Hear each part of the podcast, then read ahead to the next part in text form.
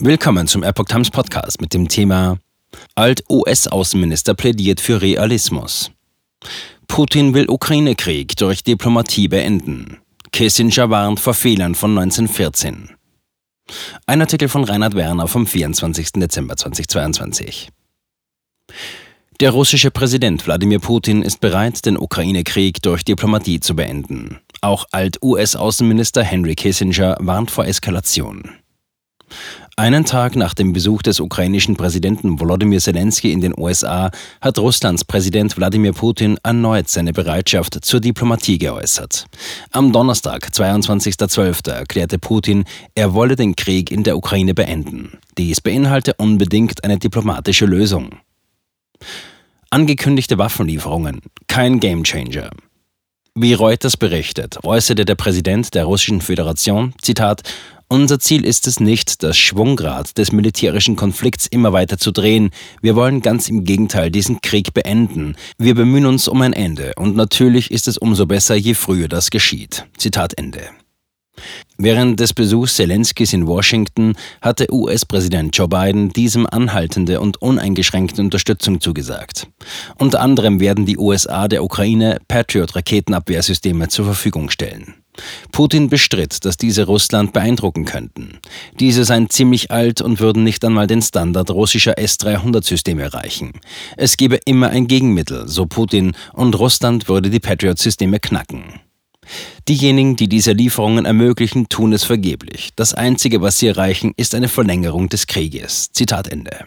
Putin kündigt Reaktion auf westliche Preisobergrenze für Öl an. Der russische Präsident sieht auch kein Potenzial auf Seiten des Westens, die Wirtschaft seines Landes durch die jüngst angekündigte Preisobergrenze für russisches Öl zu schädigen. Putin werde im Laufe der kommenden Woche ein Dekret unterzeichnen, das die Reaktion Moskaus auf diesen Schritt darstellen werde. Für wesentlich erhalte der Präsident die Bereitschaft zur Beendigung des Krieges. Ich habe schon oft gesagt, dass die Intensivierung der Feindseligkeiten zu ungerechtfertigten Verlusten führt, äußerte Putin vor Reportern. Alle bewaffneten Konflikte endeten mit einer Form von Verhandlungen auf diplomatischem Wege. Früher oder später setzen sich alle Konfliktparteien zusammen und treffen eine Vereinbarung. Je eher diejenigen, die sich gegen uns stellen, zu dieser Einsicht kommen, desto besser. Wir haben das nie aufgegeben. Zitat Ende. USA. Putin müsse beweisen, dass er es ernst meint. Der Sprecher des Weißen Hauses, John Kirby, erklärte gegenüber Reuters, Putin habe absolut keine Neigung gezeigt, verhandeln zu wollen. Im Gegenteil hätte er durch sein Vorgehen zu Lande und in der Luft gezeigt, dass er Gewalt in die Ukraine bringen und den Krieg eskalieren wolle. Kirby bekräftigte, dass Biden für Gespräche mit Putin offen sei. Der Kreml-Chef müsse jedoch zeigen, dass er es mit den Verhandlungen ernst meine und die USA müssten sich erst mit der Ukraine und den Verbündeten konsultieren. Vor allem die Ukraine selbst macht bis dato Verhandlungen von der Erfüllung von Maximalforderungen abhängig, die für Russland nicht akzeptabel sind. Unter anderem fordert Kiew nicht nur den Rückzug aus den seit Kriegsbeginn von Russland eroberten Gebieten der Ostukraine. Zelensky beharrt auch auf einem vorherigen russischen Abzug aus mehrheitlich von ethnischen Russen bewohnten Donbassgebieten und der Krim. Diese hatte Russland 2014 in seinen Staatsverband eingegliedert. Kissinger zieht Parallele zum Ersten Weltkrieg.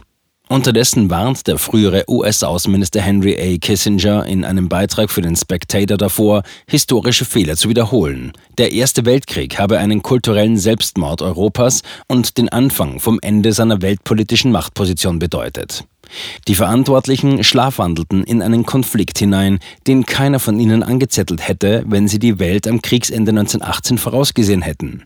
Auch spielte es dabei eine Rolle, dass man nicht ausreichend damit vertraut war, dass der jeweilige Gegner seine Technologie verbessert habe.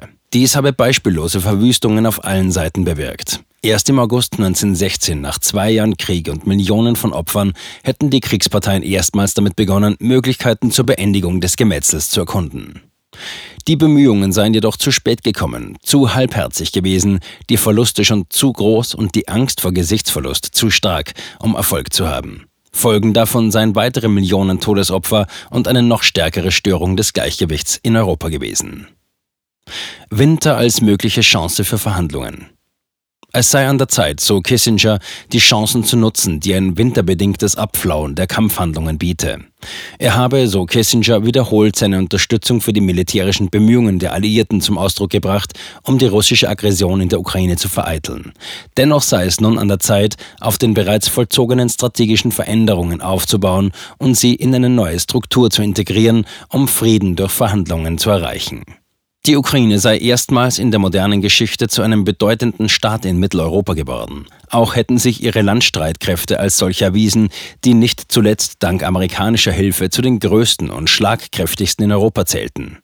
Ein Friedensprozess solle die Ukraine in irgendeiner Weise in die NATO einbinden, wie auch immer das ausgedrückt wird.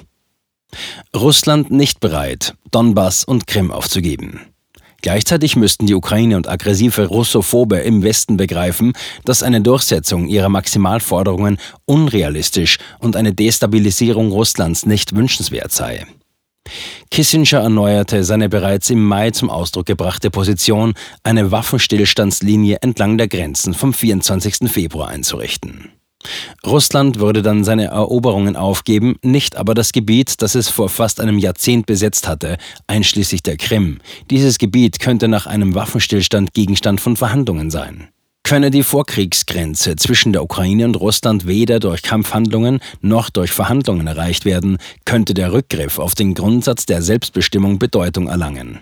Dies würde international überwachte Volksabstimmungen in besonders geteilten Gebieten bedeuten, die im Laufe der Jahrhunderte wiederholt den Besitzer gewechselt hätten.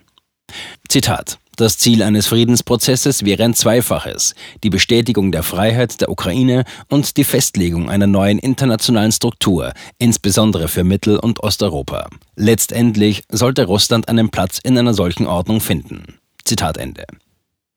Kissinger historische Rolle Russlands nicht herabwürdigen. Das Ziel, Russland militärisch vollständig zu entmachten, sei weder realistisch noch wünschenswert, betont Kissinger. Trotz seiner Neigung zur Gewalt habe Russland über ein halbes Jahrtausend lang entscheidende Beiträge zum globalen Gleichgewicht und zur Machtbalance geleistet.